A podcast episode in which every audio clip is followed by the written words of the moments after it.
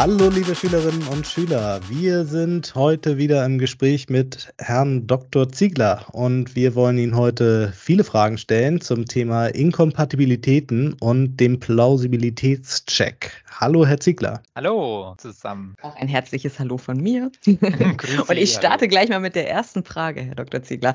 Was sind eigentlich Inkompatibilitäten? Tja, also wenn Sie jetzt mal so in der Breite der Literatur gucken, dann werden Sie in der Regel lesen, okay, es handelt sich dabei um chemische oder physikalische Wechselwirkungen zwischen Wirkstoffen oder auch zwischen Wirk- und Hilfsstoffen. Soweit, so gut. Das finde ich eine ja, vielleicht erstmal griffige, aber an sich auch etwas kurz gegriffene ähm, Definition. Wenn man es ein bisschen breiter sieht, ist eine Inkompatibilität im Prinzip jede unbeabsichtigte, qualitätsmindernde äh, Veränderung, die die Wirkung beeinträchtigt oder möglicherweise auch nur die exakte Dosierung verhindert. Ja? Das heißt, das Arzneimittel ist möglicherweise trotzdem wirksam, aber ich kann es nicht mehr mit der notwendigen Exaktheit dosieren. Oder auch, und das wird allzu gern vergessen, wenn man über Inkompatibilitäten spricht, dass auch einfach nur das äußere Erscheinungsbild des Arzneimittels dahingehend verändert wird, dass der Patient es nicht mehr akzeptiert oder seine Zweifel hat, ob das denn gut mhm. ist. Ja, also es gibt möglicherweise eine Rezeptur, die sich im Laufe der Zeit, wenn der Patient sie zu Hause hat, immer weiter gelb verfärbt. Mhm. Das hat möglicherweise gar keinen Einfluss auf die Wirkung und auch nicht auf die Dosierbarkeit. Trotzdem wird der Patient sagen, na, das ist aber komisch, irgendwas mhm. stimmt ja nicht, das nehme ich mal lieber nicht mehr. Und ja. ein nicht angewendetes Arzneimittel ist natürlich ein schlechtes Arzneimittel. Ja, also von daher würde ich sagen, äh, ist mir schon daran gelegen, Inkompatibilitäten heute ein bisschen breiter zu fassen, als nur zu sagen, das ist eine Wechselwirkung zwischen zwei Stoffen, mhm. sondern es geht um unbeabsichtigte Qualitätsminderungen, Dosierungsprobleme oder auch äußerliche Veränderungen, die die Akzeptanz beeinträchtigen. Kennen Sie denn da so ein Beispiel aus dem Alltag? Ist einem das vielleicht schon mal im Kühlschrank begegnet oder so? naja, das ist im Prinzip, können Sie heute, Sie haben im Kühlschrank ja auch Emulsionen, was weiß ich, Mayonnaise oder ähnliches, wo sich vielleicht äh, eine Phasentrennung zeigt, eine, ja. eine ölige und eine wässrige Phase, mhm. wo sich das absetzt oder wo vielleicht dann irgendwie mal was ausfällt oder auskristallisiert. Ja, ja. Ähm, sowas kann man sich so, schon vorstellen. Ja, also da ist die, die Küche, sage ich jetzt mal, de, der Rezeptur nicht unähnlich, ja, was diese Dinge angeht. Prima, ja, aber das war schön greifbar. Vielen Dank. Und ich habe jetzt gleich wieder die nächste Frage. Was ist denn jetzt aber die Plausibilität? Was bedeutet das? Naja, Plausibilität ist noch ein bisschen umfassender zu sehen. Ähm, die gibt uns ja letztlich die Apothekenbetriebsordnung vor, was da alles dazugehört. Da ist mhm. die Inkompatibilität ein Teil ja, aber da geht es grundsätzlich darum, ob ein Rezepturarzneimittel für einen konkreten Patienten als geeignet erscheint. Das heißt, da gehört also durchaus dazu die Frage, ist denn der Wirkstoff überhaupt für den Patienten und die Erkrankung, also die Indikation geeignet? Wie sieht es mit der Dosierung aus? Die Konzentration oder auch die Milligrammanzahl pro Kapsel, die der Arzt verordnet hat, ist es denn im Rahmen des Üblichen oder mhm. ist es äh, total abweichend von dem, was man eigentlich kennt? Das kann im Einzelfall trotzdem sinnvoll oder richtig sein, aber das muss dann eben entsprechend geprüft und durchleuchtet werden.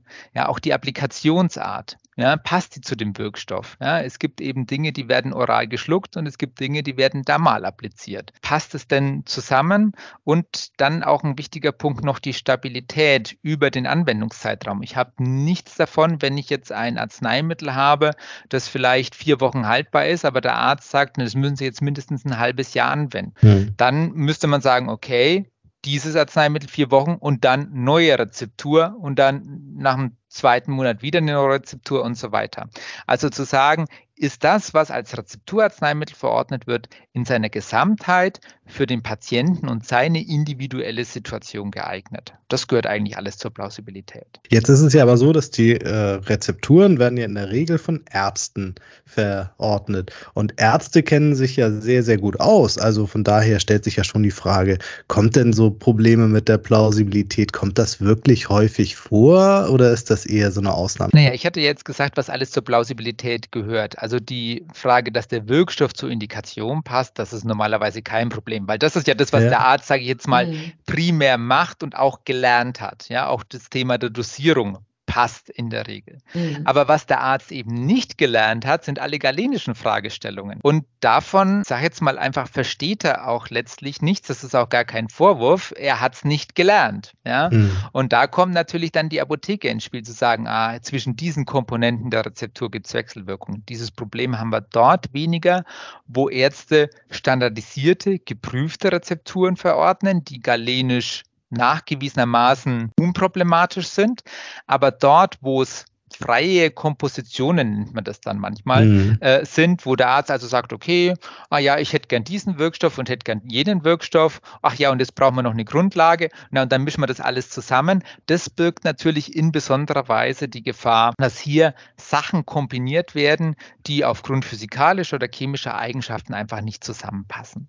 Und das ist eigentlich das, der, der Kern an Plausibilitätsproblemen. Und dann sind wir wieder bei der Inkompatibilität, die wir in der Apotheke sehen. Wie gesagt, Plausibilität ist das große Ganze. Mhm. Da gibt es ein paar mhm. Bereiche, wo die, Pharma, äh, wo die Ärzte entsprechend kompetent sind und das dann auch im Blick haben.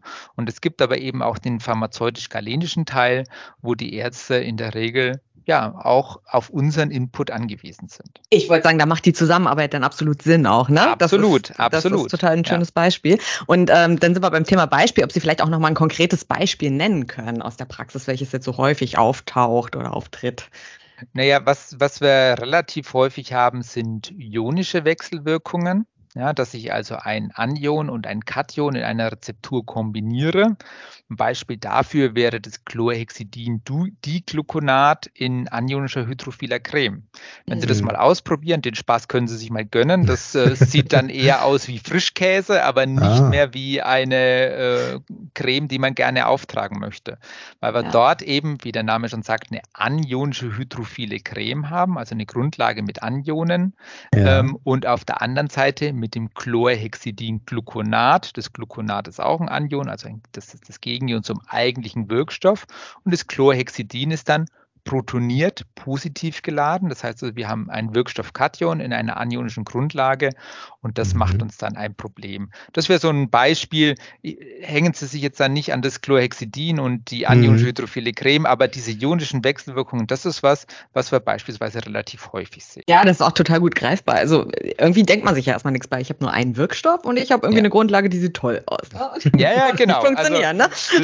Das, ja, ja vielleicht eine zweite Gruppe noch erwähnt, weil die, die Rezeptur zitiere ich auch sehr gern, weil sie so herrlich harmlos daherkommt. Ja? ja. Tannin in Basiscreme. Ja? ja. Klingelt jetzt erstmal gar nichts. Wenn man dann genauer hinguckt, Tannin ist ein Polyphenol, also wir haben ganz viele OH, äh, phenolische OH-Gruppen und wir haben in der Basiscreme eben Makrogole als Emulgatoren mit drin und da gibt es dann auch entsprechende Wechselwirkungen, auch eine klassische, häufige auftretende Inkompatibilität, phenolische OH-Gruppen mit den Ether-Funktionen der Makrogole. Auch das gibt eine sehr unansehnliche Rezeptur, wenn man mhm. das mal macht. Passiert auch sofort, da brauchen Sie gar nicht lang, da, das schauen Sie zweimal an, rühren dreimal um und schon ist die Inkompatibilität da. Also das sind schon ja, Rezepturen, die äh, wie Frau Gansewig sagte, sehr harmlos daherkommen und ja. dann knallt so richtig. Spannend. Genau. Sie sagten vorhin eingangs auch schon, dass, dass sich ja manchmal auch nur die Farbe verändert, die Rezeptur ja aber auch durchaus anwendbar wäre. Was ist denn so das Schlimmste, was für den Kunden eigentlich passieren kann, abgesehen von der Farbveränderung oder der Frischkäsekonsistenz? Ja. naja, also ich würde mal sagen, das Allerschlimmste, was passieren kann, ist, dass äh, toxische Zersetzungsprodukte entstehen. Ja? ja? Weil dann ist das Arzneimittel nicht mehr nur unwirksam, sondern ist es richtiggehend schädlich. Wobei ein ja. Schaden aus meiner Sicht auch dadurch entsteht, wenn das Arzneimittel unwirksam ist. Also der zweitschlimmste Fall wäre dann, der Wirkstoff ist völlig zersetzt. Es entstehen zwar keine toxischen Abbauprodukte, aber es ist einfach kein Wirkstoff mehr vorhanden. Dann ist das Arzneimittel auch unwirksam und nicht zu gebrauchen. Das Arzneimittelgesetz bietet, äh, verbietet in übrigens äh, explizit auch die Abgabe solcher Arzneimittel, wenn absehbar ist, dass die Qualität mehr als nur geringfügig gemindert ist oder gar ein Arzneimittel unwirksam ist, darf es bei Patienten nicht angewendet oder an sie abgegeben werden. Also mhm. von daher gibt es sogar ein gesetzliches Verbot für diese schlimmsten Fälle, die, ja, also Am allerschlimmsten toxische Abbauprodukte, am zweitschlimmsten würde ich sagen, der Wirkstoff zersetzt sich und es hat keine Wirksamkeit mehr. Jetzt stellt sich natürlich die Frage, wir wollen das dem Kunden natürlich nicht zumuten wir wollen auch nichts Verbotenes tun, indem wir ihm minderwertige Ware abgeben sozusagen. Aber wie bekomme ich es denn jetzt raus, wenn ich jetzt so eine äh, Verschreibung vor mir habe, wie kann ich der ansehen, dass das äh, inkompatibel ist oder sie nicht plausibel ist? Naja, da hat sich letztlich im, im Laufe der Zeit, äh, ja, wie soll man sagen, so eine Art Fragebogen herausgebildet, den man dann sinnvollerweise abarbeitet. Ja, wo dann all diese Fragen, die zur Plausibilitätsprüfung gehören, eben einzeln adressiert sind. Das hängt auch ein bisschen davon ab, welche Darreichungsform ich habe. Ja, also beispielsweise Hygroskopizität ist bei einer halbfesten Zubereitung kein großes Thema, zumal mhm. wenn dann möglicherweise ohnehin schon Wasser drin ist. Ist aber vielleicht ein Thema bei Kapseln ja, wo man sagt, äh, wenn die Wasser ziehen, dann werden die Kapselhüllen möglicherweise spröde, ja, weil das Pulver, mhm. was drin ist, äh, die, die Gelatine austrocknet oder umgekehrt in der Kapsel selber liegt kein Pulver mehr vor, sondern nur noch ein großer Klumpen, der sich deutlich langsamer auflöst. Ja, also es gibt schon auch Dinge, die Darreichungsform spezifisch sind, die man nicht immer bei allen Fragen oder bei allen Rezepturen abfragen muss. Ein weiteres klassisches Beispiel ist grenzflächenaktive Substanzen ja, mhm. dass hier ein Zwei-Phasen-System auseinanderfällt. Das kann Ihnen bei Emotionen oder bei Cremes, die ja letztlich halbfeste Emotionen sind, passieren. Und bei Lösungen oder so spielt es keine Rolle, ob da grenzflächenaktive Substanzen drin sind oder nicht. Dann schäumt die vielleicht ein bisschen, aber das ist ansonsten kein Problem. Aber dieses Thema der Phasentrennung habe ich eben nur bei zweiphasigen Systemen. Aber insofern gibt es dann auch ein bisschen auf die jeweilige Darreichungsform abgestimmt, entsprechende Fragenkataloge. Manche kommen natürlich immer. Ja, wie sieht es aus mit der Konzentration? Wie sieht es aus mit der Konservierung, mit der Haltbarkeit und so weiter? Und dann gibt es noch ein paar Darreichungsformen Darreichungsform spezifische Fragen. Das ist tatsächlich, hat eine gewisse Komplexität. Das ist schön. Mhm. Da können wir auch unsere pharmazeutische Kompetenz mal so richtig zur Schau stellen. ja, das ist was, was wir halt äh, gelernt haben und können und ähm, andere Berufsgruppen nicht so haben. Daraus resultiert aber natürlich auch eine gewisse Verantwortung, diese Aufgabe auch wirklich ernst zu nehmen. Sagen, ja. das ist niemand anders, der diese Funktion ausüben kann. Aber insofern lässt sich dann, wie ich jetzt eine Plausibilitätsprüfung durchführe, jetzt gar nicht so in zwei Minuten im Rahmen von so einem Podcast auf den Punkt bringen. Ich kann mhm. nur sagen, gucken Sie, es gibt die entsprechenden Fragebögen, Kataloge, äh, Vordrucke, Formulare, die man dann eben einfach abarbeitet. Und wenn man das dann 10, 20, 30 Mal gemacht hat, stellt sich da auch eine gewisse Routine ein und dann weiß man schon, naja, das ist jetzt und da muss ich noch schauen und jetzt kommt gleich die Frage und so weiter. Und wenn ich jetzt diesen Fragebogen ausgefüllt habe und ich stelle fest, hier ist irgendwie was nicht in Ordnung, also mit dieser Rezeptur stimmt etwas nicht. Was mache ich denn dann in der Apotheke? Na, das kommt jetzt ganz drauf an, was nicht stimmt. Ja. ja. Also in dem Moment, wo Wirkstoffauswahl oder Wirkstoffkonzentration betroffen sind, führt der Weg zwangsläufig über den verordneten Arzt oder die verordnende Ärztin. Mhm. Bei ich sage jetzt mal, rein galenischen Problemen, die nur die Hilfsstoffe oder Grundlagen oder ähnliches betreffen, hat die Apotheke ähm, ein relativ viel Freiheitsgrade, diese Dinge auch eigenverantwortlich zu ändern. Das ist ja vielen gar nicht so bewusst. Ähm, die rechtlichen Rahmenbedingungen sagen, die Rezeptur ist genauso herzustellen, wie der Arzt sie verordnet hat. Ja, andere Stoffe als die verordneten dürfen nicht verwendet werden. Aber ganz wichtig, der Satz geht noch weiter weiter, es sei denn, es handelt sich um Substanzen, die selbst keine Wirksamkeit haben ja, mhm. und wenn die Wirksamkeit des Arzneimittels nicht nachteilig beein äh, beeinflusst wird. Und letztlich, warum nehmen wir denn eine Formulierungsänderung im Rahmen der Plausibilitätsprüfung vor? Ja, nicht um die Wirksamkeit zu mindern, sondern um sie überhaupt zu gewährleisten. Das heißt also, dass ich dann gegebenenfalls ein Konservierungsmittel zufüge oder den pH-Wert einstelle oder vielleicht auch meine Grundlage austausche. Das sind alles Schritte, da kann ich in der Apotheke sehr viel auch eigenverantwortlich durchführen ja, und kann diese Entscheidungen selber treffen. Und da, dazu möchte ich auch ausdrücklich ermuntern und, und an Sie appellieren, die Sie diesen Podcast hören. Trauen Sie sich dann gegebenenfalls hier auch Vorschläge zu machen und mhm. Änderungen vorzunehmen, die sie nicht zwangsläufig in jedem Detail mit dem Arzt abstimmen können. Wir hatten es vorhin davon, dass die galenische Ausbildung bei den Ärzten nicht so gegeben ist. Wenn sie denen sagen, da muss ich jetzt ein pH-Korrigenz zufügen, dann wird er sagen, aha, warum? Mhm. Naja, sie werden es schon wissen oder was auch immer. Also, ne? also dann machen sie das gleich eigenverantwortlich. Wie gesagt, die Grenze ist dort, wo sie sagen, der Wirkstoff ist vielleicht nicht kompatibel oder sie haben zwei Wirkstoffe, die nicht miteinander kompatibel sind, dann müssen sie dem Arzt sagen, das funktioniert so nicht. Oder sie sagen, oh, die Konzentration ist jetzt irgendwie das Zehnfache von dem, was üblich ist. Vielleicht hat äh, der Arzt oder die Sprechstundenhilfe beim Ausstellen des Rezepts einfach das Komma an die falsche Stelle gesetzt.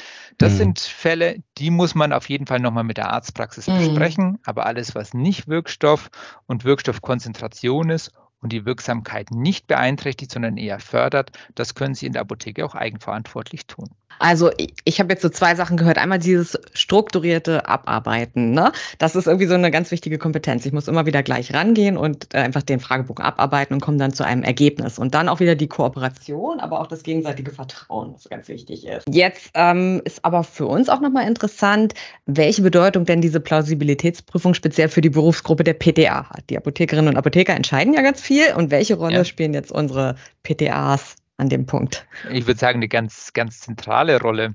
Denn ähm, die Rezeptur als solches ist absoluter Kernbereich der Tätigkeit der PTA in der Apotheke. Und die Plausibilitätsprüfung ist wieder im Kernbereich der Rezeptur. Also ich sage jetzt mal der Kernbereich des mhm. Kernbereichs. ja? Also ist wirklich ein ganz zentraler Punkt für PTA. Und wir hatten ja gesagt, wie man die Plausibilitätsprüfung durchführt, dass es sich primär auch um eine Literaturrecherche handelt. Das heißt, die PTA muss auf jeden Fall schon mal fit sein, zu sagen, wo schaue ich denn nach? Wo finde ich denn den rezeptierbaren pH-Bereich eines Wirkstoffs? Wo finde ich Angaben zur Stabilität und Haltbarkeit? Wo finde ich Informationen zu Inkompatibilitäten? Und die dann alle strukturiert zusammenzustellen und dann schon mal zu sagen, okay, das sind die Werte und dann gegebenenfalls auch in Diskussion mit den Kolleginnen und Kollegen oder mit den Approbierten dann zu sagen, okay, wenn hier ein Problem auftritt, wie kann die Lösung aussehen? Wenn man so will, das Positive dabei ist, dass die PTA oder für die PTA, dass sie gerade wenn sie sagt, ah, ich bin mir vielleicht ein bisschen unsicher, am Ende die Verantwortung nicht tragen muss. Ja, mhm. das heißt, sie kann ganz viel beitragen auf der inhaltlichen Ebene, sich ganz viel Gedanken machen, Recherche übernehmen, auch Lösungsvorschläge machen, aber am Ende kann sie die Verantwortung an der Stelle auch abgeben und sagen, ja, Idealerweise hat sie dann schon die super Lösung gefunden, ja, mhm. und die, die Apothekenleitung sagt dann nur noch, wunderbar, genau so machen wir es. Oder dann das Gespräch mit dem Arzt suchen oder was auch immer. Aber Fakt ist schon auch, muss man ganz ehrlich sagen, dass viele Kolleginnen und Kollegen Apothekerinnen und Apotheker sich auch sehr stark auf die Erfahrung und die Kompetenz der PTAs in diesem Bereich verlassen, weil eine PTA im Zweifelsfall im Laufe ihres Berufslebens viel mehr Rezepturen in dieser Tiefe durchleuchtet, als es bei den Approbierten der Fall ist. Und mhm. ähm, alles, was man intensiv und über viele Jahre macht, schult natürlich auch die entsprechende Kompetenz. Und ähm, das ist, würde ich mal sagen, ein, ein essentieller Punkt bei der Rezepturqualität in deutschen Apotheken, der, der einfach nicht, äh, der einfach unverzichtbar ist. Ja, großartig. Also auch da wieder, ne? Also strukturiertes Abarbeiten, Erfahrungen sammeln und ja, dann genau. auch wieder die Kommunikation mit Apotheker Exakt. und PTA und dann das Einigen und der Austausch. Ich finde das spannend. Und schön, dass Sie das auch nochmal so gesagt haben. Also es ist eben auch ein extrem wichtiger Punkt in der PTA-Ausbildung ist, diese Plausibilitätsprüfung. Herzlichen Dank, Herr Dr. Ziegler. Sehr gerne.